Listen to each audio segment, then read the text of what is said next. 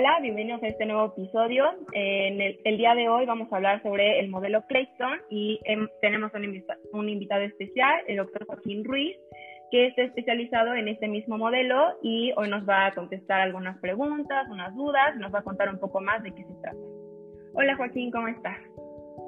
Hola, ¿cómo estás, Marinieves? Yo muy contento de estar contigo. Muchas gracias por, por aceptar esta invitación. ¿Te parece si empezamos con las preguntas? Sí, sí, mil gracias. Va. Primero que nada, ¿qué es el modelo Creighton? Mira, el, modelo Creighton es, es, un modelo de reconocimiento del ciclo menstrual.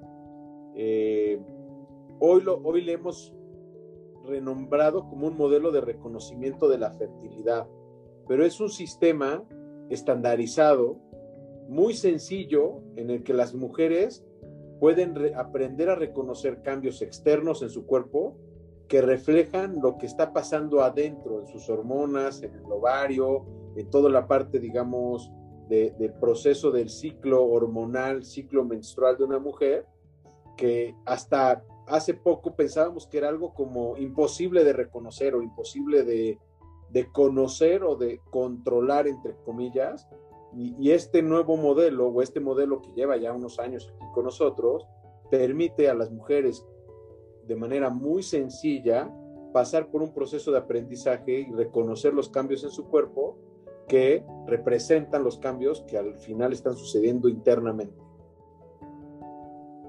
Sí, claro. Y pues viendo todo esto de la implementación, ¿qué ventajas has observado? Pues bueno, para, veo, te, te, diría como que en dos, este, este, tema de las ventajas te lo puedo decir como en dos grandes áreas. A mí como doctor, tener una mujer que reconoce los cambios en su ciclo y que los puede eh, de alguna manera graficar o poner en, en, en papel, pues me da un mapa del ciclo de cada una de mis pacientes y me permite entonces estudiarlas profundamente a cada una en su particularidad y en su individualidad. Lo más común a todas las mujeres es que sean diferentes. Lo más frecuente es que sean, eh, eh, había, había un, hay, hay, un dicho en la ginecología que dice, lo más regular es que sean irregulares. Lo más normal en las mujeres es que tengan cambios, que un ciclo sea de 28 y otro de 29 y otro de 27, y eso se considera regular pero entonces poder conocer las particularidades de cada una de las pacientes y de cada ciclo en particular en el momento actual es un sistema que a mí me da unas herramientas súper útiles para el diagnóstico y tratamiento de prácticamente todas las condiciones ginecológicas a las que nos enfrentamos. Y a las mujeres que los llevan, o a las parejas que los llevan, a las familias que lo llevan, les da un control muy importante de su, de su feminidad, de su ciclo, les empodera porque les da conocimiento, ese conocimiento les da tranquilidad porque pueden saber si lo que están percibiendo es normal o anormal, les permite llevar un control día a día, digamos, del, eh, en, las, en el caso de mujeres que están bajo tratamiento, pues van viendo todos los días la, la eficacia o la acción del tratamiento en su cuerpo y les da completa sensación de seguridad, eso, eso lo diría, o sea, como que, como que les ayuda mucho a reconocer si lo que están viendo está bien, está mal y si lo que están tomando les está ayudando y, entonces creo que les da mucho poderío, ¿no? Y después claro. es un sistema que lo utilizan con, con muchos fines. Yo tengo pacientes que lo utilizan como un sistema de planificación familiar, porque al momento de que tú reconoces perfectamente dónde está en tu ciclo, sabes con certeza si eres fértil o no eres fértil en este momento en particular y eso te permite tomar decisiones. Y tengo parejas que lo utilizan para así embarazarse, para buscar cuáles son los mejores días para buscar el embarazo. Y tengo pacientes que lo utilizan fuera de intenciones reproductivas, como un método simplemente de control de sus ciclos hormonales y como un método de reconocimiento para poder llevar a cabo tratamientos específicos por algo porque tienen un quiste, porque tienen ovarios poliquísticos, porque tienen sangrados irregulares. Y entonces todo este universo de mujeres eh, que busca un, reconocimiento de su cuerpo, un entender ahora, eh, estamos muy cerca del Día de la Mujer, o sea, ¿qué, qué mejor manera de, de, homenajear a las mujeres que ofrecerles conocimiento alrededor o acerca de su propio ciclo, su propio cuerpo, sus cambios, para que lo puedan entender. Me acuerdo mucho que una paciente decía, ya me di cuenta que no estoy loca, soy cíclica y estos cambios cíclicos en mi cuerpo son normales para mí y los puedo entender, pero sobre todo los puedo predecir y puedo funcionar en base a lo que yo sé que me está pasando y me va a pasar. Y eso es una, una riqueza padrísima.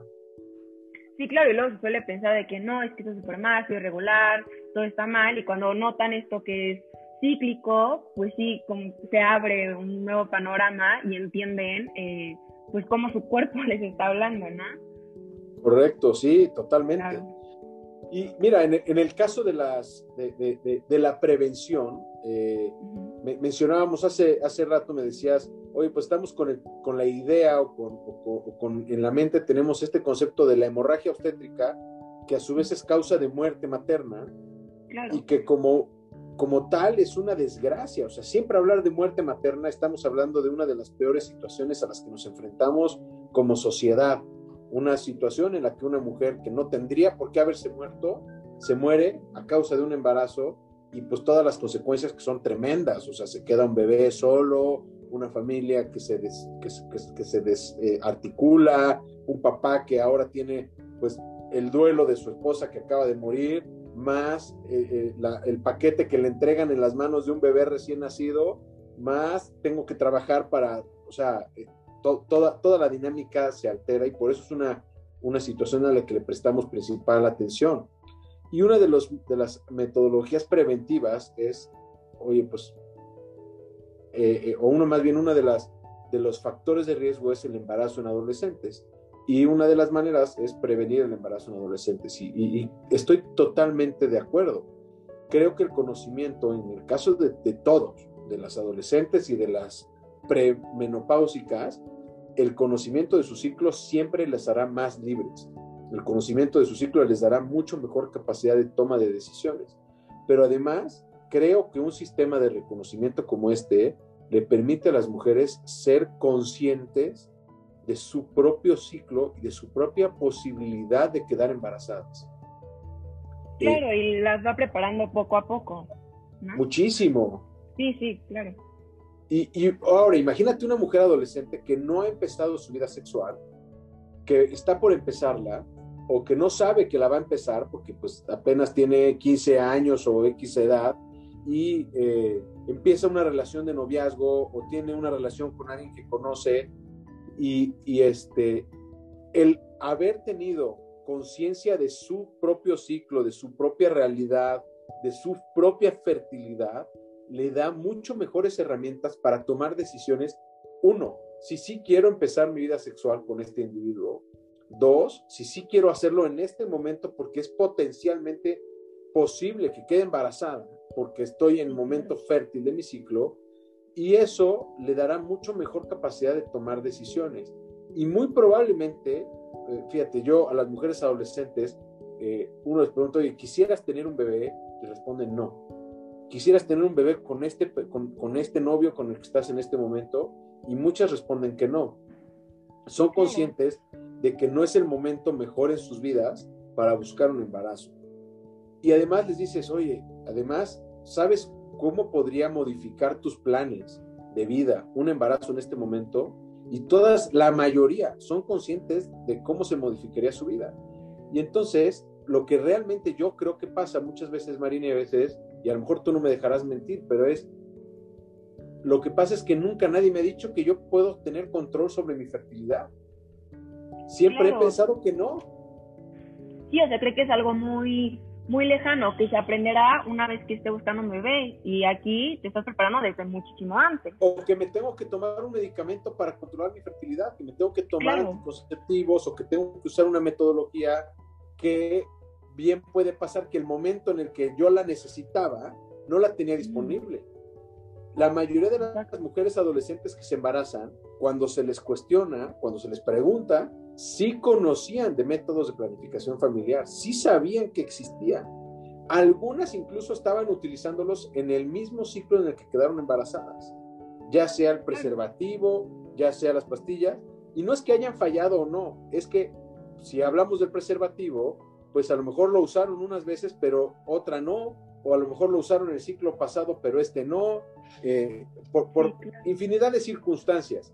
Y el chiste es que, que yo parto del punto de pensar o de decir que la mujer piensa o se le ha dicho a estas niñas adolescentes, no hay manera natural de que tú puedas tener control y acceso al conocimiento de tu cuerpo. Luego entonces tienes que usar algo artificial para controlar tu fertilidad.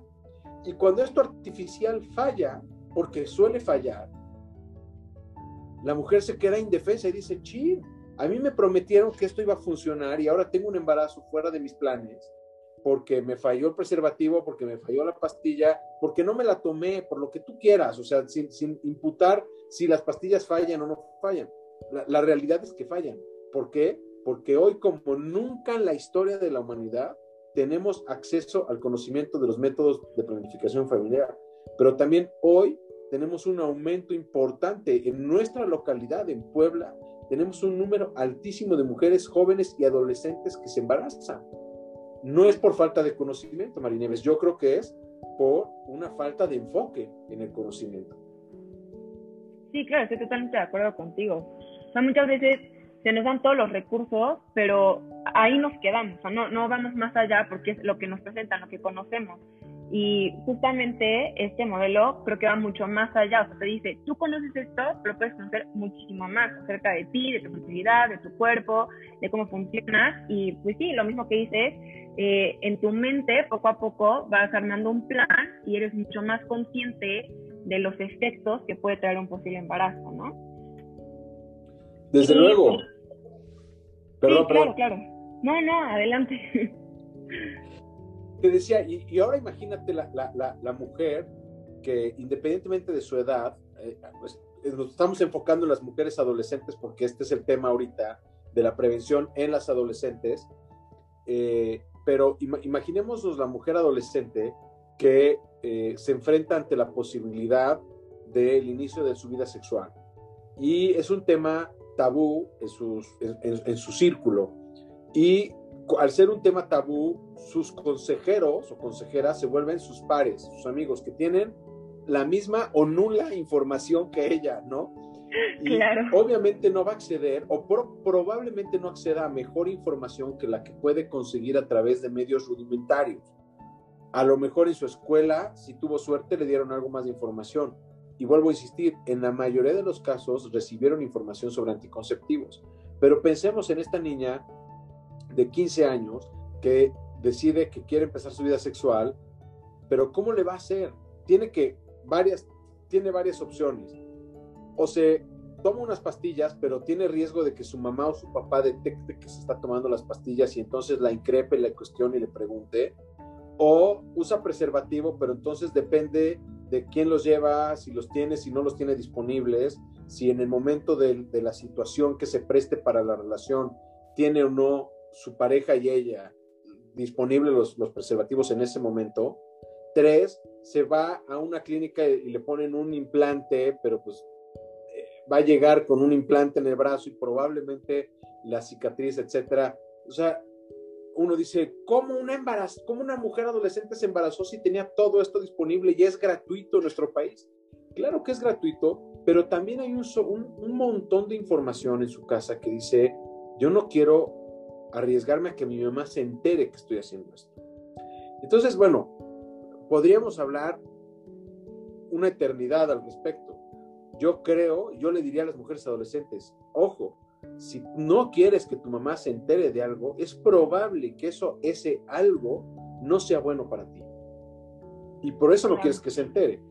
Si no hay nadie que te quiera más en, la, en el mundo, en la mayoría de los casos, pero no hay nadie que te quiera más que tus papás.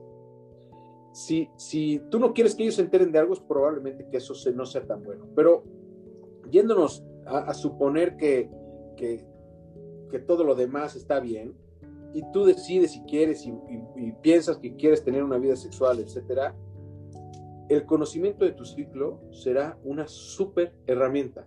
Primero, para hacerte consciente de quién eres, en qué momento estás de tu ciclo, darte un valor como mujer, un valor como persona, Y ese valor te dará mucho mejor capacidad para enfrentarte a la toma de decisiones correctas de con quién y cuándo empezar tu, vida sexual. La Organización Mundial de la Salud, en, en, prevención de los embarazos en adolescente, dice, hagamos una estrategia en tres pasos. Y le ponen las letras A, B, C. A, abstinencia. Te dicen, oye, no empieces tu vida sexual o trata de posponer lo más que puedas tu vida sexual. Porque sabemos que si la empiezas es probable que te embaraces y sabemos que si te embarazas tienes un riesgo por tu edad. para tener hemorragia, para tener infecciones, para tener un parto pretérmino, para tener desnutrición, para tener un hijo con desnutrición, para un chorro de cosas. B, be faithful. Ten solo una pareja, no tengas múltiples parejas, porque tener múltiples parejas te aumenta el riesgo de tener infecciones, de tener alteraciones, etc. Y luego dice C, condoms si todo esto falló, por lo menos usa preservativos, por lo menos usa alguna estrategia. Yo te lo cambio un poco. A, abstinence. B, be faithful. C, conocimiento. Conoce tu ciclo, conócete a ti mismo, conoce tu fertilidad, conoce tu feminidad. Y estoy seguro que en este caso la C, fíjate, desde mi punto de vista, Marineve, la C de la Organización Mundial de la Salud tira a los otros dos como que uno dice, ¿para qué me paro en el A y en la B si tengo la C? O sea, ya la tengo. Y, y, en el caso que yo te propongo, donde el conocimiento le da fortaleza y valor y le da una razón de ser a la A y a la B. Cuando tú conoces profundamente tu feminidad, tu ciclo, tu, es muy probable que entonces eso te haga mucho más consciente del valor de la abstinencia y del valor de la fidelidad con una sola pareja. Y te ponga a ti mismo o a ti misma en una posición mucho más segura de no tener infecciones, de no tener embarazos no planeados, de no tener eh, este, una complicación por un embarazo no planeado eh, y por falta de acceso a la salud y por falta de lo que tú quieras, ¿no? Que no está necesariamente asociado a tu nivel socioeconómico, pero sí a la edad. Sí, claro. No, y además con este mismo conocimiento, a mí me pasó cuando yo empecé el modelo Clayton, yo estaba asombrada. O sea, yo, yo no creía que mi cuerpo fuera capaz de hablarme de tal manera en la que yo me pudiera conocer mucho más profundo. Porque sí, yo lo veía muy lejano todo el tiempo. Y cuando por fin lo tuve en mis manos, hasta algo en mi cerebro hizo clic y dijo, claro, todo este tiempo, pues has observado cambios físicos y pues me estaba diciendo algo en mi cuerpo. Y sí, esto del conocimiento sí, definitivamente tumba a las otras dos. Y les da un sentido, justo como tú dices. Y, además a ti como, como usuaria te da la, posibilidad de entenderte. Claro. Muchas veces en medicina, Marinieves, te platico que, que lo que hacemos los médicos es ayudar a entender las situaciones. Hay muchas cosas que no tienen solución porque así son. Sí. ¿no? Y, pero una vez que la entiendes, te tranquilizas muchísimo. Eh, yo tengo ahora hijas, ¿no? Y, cuando una de mis hijas tiene un síntoma raro y la llevo con, su doctor y voy con el pediatra y el pediatra me dice, no, yo creo que nueve de cada diez veces, gracias a Dios que he ido con el pediatra, la respuesta ha sido, no, mi Juaco, no te preocupes, esto que estás viendo es normal para ella esto que le apareció aquí, o esta bolita, o estas ronchitas, son normales. Y cuando las entiendes, mira, te platico una muy sencilla y muy rápida. Una de mis hijas eh, tenía manchas como si fueran lunares rojos en cada uno de los dedos, en la yema de cada uno de los dedos. ¿Qué es eso? O sea, ¿qué le picó un bicho? Eh, una reacción alérgica, algo, ¿no? ¿Qué será? O sea, nos preocupamos. Fuimos al doctor y dice, ¿sabes cómo se llama esto, Juaco? Se llama eh, este, es una dermatitis o una pulpitis en, en, los dedos por la alberca. Ah, claro. Ahora con el tema de la pandemia hemos ido más a Atlisco, allá tenemos, este, eh, en, la casa de mis suegros allá tienen donde nadar, están mucho más tiempo en la alberca y, y la alberca, oye, no se le quitaron las ronchas, pero se nos quitó la preocupación. Entendimos de dónde venían y entenderlas nos dio la respuesta. A veces cosas que tienes no son graves, pero tú piensas que son graves. Una mujer que de repente tiene una alteración en su ciclo, un cambio, un cambio en el humor, una eh, sensación de tristeza importante. ¿Por qué me estará dando esto? Voltea, revisa en qué momento su ciclo está y dice, claro, ya me va a bajar pasado mañana. Esto que estoy experimentando es normal, me pasa frecuentemente. me calmo, me relajo, ya sé que esto va a pasar. O estoy teniendo dolor de cabeza, o estoy, estoy un poco más cansada, o estoy un poco más inflamada, o me cayó pesado. Y entonces interpreto mis síntomas y me tranquilizo. O, o, diferente, noto un síntoma raro en un momento raro de mi ciclo, es el momento de ir al doctor. Y generalmente estas pacientes vendrán con nosotros en momentos mucho más tempranos para prevenir o para tratar enfermedades en su parte inicial y no en su parte ya más avanzada y más complicada. Claro, y cuando buscan embarazarse ya todo está, pues digamos que bien dentro de lo que cabe, ¿no? Todo controlado, monitoreado y además todo esto previene estos riesgos comunes en el embarazo, pues la anemia, preeclampsia, diabetes, inclusive un aborto espontáneo. Claro, y, y si tú les preguntas a la gran mayoría de las adolescentes que son el factor de riesgo para hemorragia obstétrica, si ellas querían estar embarazadas, muchas no querían estar embarazadas, no estaba en su plan. Algunas dicen, bueno, no lo estaba evitando. Algunas definitivamente decían, yo no quería estar embarazada. Pero, pero entonces, si no querías, ¿por qué resultaste embarazada? Entonces, el conocimiento será forzosamente una ayuda muy importante para evitar embarazos no planeados y para evitar embarazos en mujeres que no están en la capacidad de todo lo que involucra un embarazo, que requiere muchos cuidados. Y, por, eso, por eso es un factor de riesgo, no porque el adolescente sea, tenga un factor de riesgo simplemente porque su útero tiene 15 o 16 años de edad. No, por el contexto en el que se da el embarazo, en el contexto de un embarazo que se da y muchas veces esta mujer no se entera que está embarazada o no se quiere enterar o no comparte que está embarazada y no busca atención médica hasta que tiene cuatro, seis o siete meses de embarazo. Y eh, obviamente la atención médica que tiene una mujer embarazada, sola, joven, en una comunidad alejada del centro de la ciudad, pues imagínate a qué doctor va a ir. Imagínate el grado de atención que va a tener, la prontitud con la que va a acceder a sus servicios. Y entonces, muy probablemente, o la razón es que esta mujer va a tener un inadecuado control de su embarazo que va a terminar en una probable hemorragia obstétrica porque va a terminar mal atendida, ¿no? Entonces, e, ese, es el, ese es el problema. El conocimiento de su ciclo le va a dar a ella la oportunidad de decir mucho más conscientemente si se quiere embarazar o no. Luego, dos, le va a dar el diagnóstico oportuno, inmediato de que está embarazada. Cuando ella detecte que no, le bajó 15 días después de su última ovulación, sabrá que está embarazada.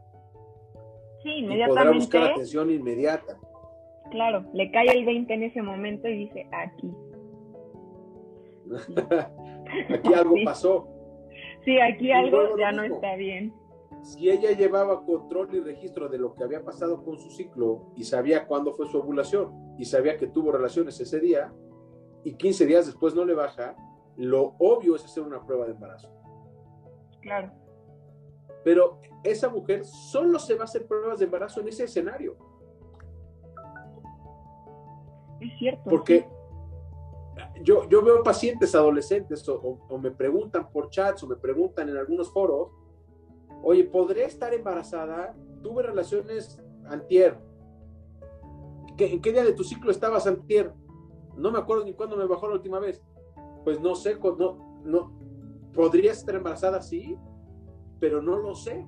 Y no tengo manera de saberlo. Tenemos que dejar que pase un tiempo para saber si estás embarazada o no estás embarazada. En el caso de una mujer que conoce sus ciclos, no, ella sabe perfecto qué día quedó embarazada y, prácticamente tiene acceso al, control de la salud lo más pronto posible. Claro, es muy diferente saber dónde estás ubicado y pues qué, tan propensa estás a tener un embarazo.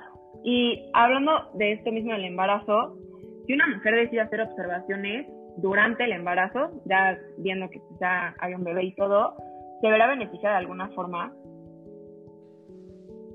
La verdad es que no lo sabemos, porque este era un sistema o ha sido un sistema usado para evitar el embarazo o para lograr el embarazo. Y entonces en ambos casos, cuando llega el embarazo, como que pierde sentido el sistema. Y la mayoría de las usuarias dejaban de observar o por lo menos dejaban de registrar sus observaciones. Cuando hemos preguntado, eh, las pacientes dicen, yo sigo observando porque es un hábito que tengo, pero ya no lo registro. Hoy hemos pedido ya a las mujeres embarazadas que sigan llevando su registro, porque de manera retrospectiva podremos hacer mucho mejor relación en las observaciones con algunas situaciones. Hoy sabemos de algunas observaciones que ven frecuentemente las mujeres embarazadas que pudieran estar asociadas a infección por estreptococo del grupo B, que es una, eh, una complicación que pueden tener las mujeres embarazadas probablemente encontráramos o detectáramos observaciones que, que nos predijeran o que nos, o que nos informaran sobre un posible parto pretérmino y que nos, que nos permitieran eh, eh, actuar en consecuencia antes de que, de que se esté desencadenando una, una situación de, parto pretérmino. Hasta hoy, Marinieves, el día del parto, ¿cuándo va a ser mi parto? Es un, es un enigma todas las pacientes me lo preguntan, las embarazadas, oye, ¿cómo me ves? Si llega, o sea, ya una vez que llegan a término, a las 37, 38 semanas, está la pregunta siempre de ella y los esposos y las suegras, etcétera. Oye, ¿y qué si aguantará otra semana? ¿Cómo ves? ¿Para cuándo crees que sea? Y es siempre especulativo, porque de veras no tenemos una, una, un parámetro objetivo que nos diga, aquí probablemente en seis días, o en cinco, o en dieciséis. No lo sabemos. O creo que si lleváramos observaciones y después hiciéramos estudios retrospectivos sobre las observaciones que hicieron, nos daría mucho más información para tener mejores, mejores evidencias. Pero yo creo, siguiendo en este orden de ideas, que observar y registrar siempre traerá mejores beneficios que no hacerlo. Definitivamente. Porque también te das cuenta de, tú como mujer, de una señal de alerta, porque sabes que eso no, no debería de estar pasando, ¿no? Y ahí ya es cuando tú vas con el doctor y le dices, oiga, doctor, noté esto. Noté este cambio, ¿no? ¿Qué es lo que normalmente cambia? Fíjate que yo, yo, yo te platico que cuando yo empecé la especialidad, la primera cosa que nos dijeron es, oye, ustedes no saben nada, ¿no? Este primer día no tienes idea. Entonces, lo único que te pido es que con lo mínimo que sabes, te quedes aquí observando a las pacientes que están en esta área, ya sea que estabas en el piso o estabas en el área de labor o estabas en urgencias, observes a las pacientes y cualquier cosa que notes o te hagan notar las enfermeras o los pacientes, nos lo informes. O sea, tú vas a ser, éramos como el mandadero, ¿no? Y parece, parece mentira, pero, pero es interesante cómo notar la diferencia e informarla a tiempo era la, mejor prevención. Era un hospital en donde no había complicaciones porque habíamos un montón de residentes de primer año observando los cambios. Ahora, una mujer en su casa observa un cambio y dice, oye, esto, esto está diferente, le informa a mi doctor. Necesitamos a su vez doctores que estén familiarizados con los cambios que les van a informar porque sucede mucho que los doctores cuando no estamos familiarizados con algo lo desprestigiamos inmediatamente. Y entonces la paciente dice, doctor, he estado observando mis gráficas del modelo Creator y me doy cuenta que está diferente con respecto al mes anterior. Y si el doctor no tiene idea del modelo me va a decir, ¿qué son esas patrañas y esas tonterías del modelo Creator? A mí no me grafiques con eso, a mí dime nada más cuándo te, cuándo te bajó la última vez. Este, claro híjole, me parece que es como un cardiólogo diciéndome, a mí nomás dime si late el corazón. No, el cardiólogo ve a qué velocidad late, si el, si el latido tiene todas las partes que tiene que tener, si se abren y cierran las diferentes válvulas del corazón en cada momento, cómo está la presión arterial, cómo está la frecuencia, cómo está el ritmo, cómo está la electricidad del corazón. Le estudia todo a profundidad al corazón y los ginecólogos nos conformábamos durante años y, mucho tiempo, nos conformábamos con, ¿te baja o no te baja? Dime cuándo fue la última vez que te bajó. Y, y, era lo último que, y cuando las mujeres empiezan a decir, a describirnos a los ginecólogos, oye, es que tengo flujos muy abundantes y más raros y tengo siete días y, antes eran de cinco días. Como que entramos en un grado de desconocimiento y decimos, ok, ok, y, y muchas mujeres a mí me lo dicen, Joaquín, mi ginecólogo me ignoraba cuando yo le describía mi ciclo menstrual. Pero claro, si el ginecólogo no está familiarizado con reconocer cómo era el ciclo menstrual de ella, objetivamente, y luego cómo cambió y qué podría significar, no le encuentra valor a, a, entenderlo, no le encuentra valor a que se lo reporte. Entonces, o nada más recapitulando, el reporte oportuno de un cambio, ¡pum!, puede ser el momento ideal para dar tratamiento. Claro, lo que le da la vuelta a todo para pues trabajar por prevenir X o Y que se observe. Sí. Y pues ya para acabar, eh, ¿crees que todas las mujeres deben aprender el modelo Clayton? ¿Sí o no? ¿Y por qué?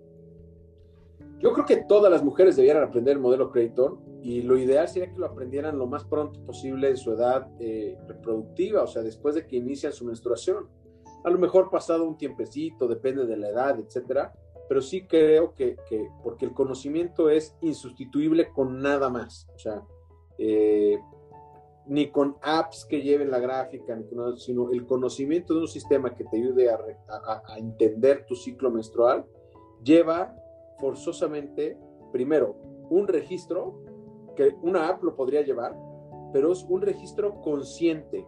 La mujer es consciente de lo que está pasando, sabe lo que está viendo y esa conciencia sobre su propio cuerpo le, le, da poder y la empodera. O sea, si, si me dijeras, ¿qué es lo mejor que pudieras darle a tus hijas? Yo les diría eso, una gran poder y una gran autoestima de saber su valor, porque cuando ellas reconozcan su valor sabrán eh, con quién se codean, con quién platican, con quién se comparten y con quién empiezan a tener una relación probablemente de noviazgo o, una relación más profunda de, de, amistad o de, noviazgo más profundo o de matrimonio, de lo que tú quieras. Pero, pero eso parte desde el propio conocimiento del valor. Y ese conocimiento de valor está súper, súper integrado a que tú entiendas quién eres, qué eres y cómo. Entonces, creo que el conocimiento del crédito, de un sistema de reconocimiento de, los ciclos menstruales, debiera ser parte fundamental de la educación de todas las, no solo las mujeres, también los hombres. Claro, involucrarlos en todo esto. Total, total. Imagínate, eh, eh, digo, tú ya no eres un adolescente, pero, pero, pero vamos a pensar como adolescentes, ¿no? Una, una chavita de 15 años y un chavito de 15 años que están enfrascados en un enamoramiento brutal y que deciden, sin, juicios, pero que deciden que quieren tener una relación. Si los dos conocen esta realidad del cuerpo, los dos van a ser mucho más conscientes. Y el día que ella diga, oh, oh no, hoy no podemos porque, porque estoy fértil, él va a ser consecuente con ella. O sea, tenemos dos opciones o él va a ser consecuente porque, oye, él tampoco quiere tener un bebé. Y si no es consecuente y la fuerza, oye, amiga, sal corriendo, amiga, date cuenta. Si él no es capaz de comprender o si él no es parte, o sea, si él no acepta tus cambios como parte de ti, no te acepta. Y si él te pide que bloquees tu cuerpo para estar con él, o sea, eh, eh, eh, es como quien pidiera ponte una bolsa con una máscara porque no me gusta tu cara, pero sí me gusta tu cuerpo. Sería como claro, te usa. Sí, sí, definitivamente. Y pues al final trabajas en la empatía, ¿no? Porque como conoces cómo funciona la otra persona y sabes que pues hay momentos en los que se puede, hay momentos en los que no se puede, conectas en un nivel mucho más profundo, creo yo, porque están en, la misma sintonía. Sí, como que se cortó un poquito, pero te, capté completamente el mensaje. Esto, sí, totalísimamente de acuerdo contigo. O sea, que, creo que, que, entonces la respuesta es una respuesta muy larga, pero la respuesta muy breve es, ¿crees que todas las mujeres debieran usar un método? Sí, todas. ¿En qué momento? Lo más pronto posible en sus vidas. Eh, porque las va a hacer conectar con su realidad de ser mujeres y con su ciclo. Ahora, como esto te lo digo como papá, como médico te digo, Por supuesto, porque la adolescencia es un periodo de muchísimas alteraciones hormonales que pudieran ser detectadas oportunamente si las mujeres son conscientes de lo que le está pasando.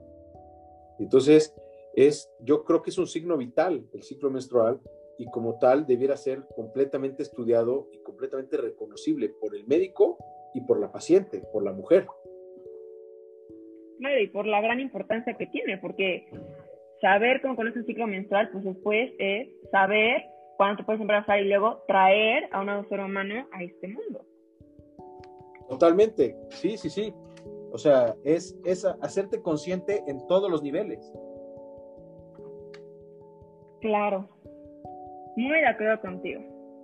Pues muchísimas gracias por tu tiempo, por esta muy buena plática sobre el modelo Crayston. Eso sería todo. Muchas gracias a ti. Esto ha sido todo por hoy y los esperamos en nuestro siguiente episodio. Cuídense.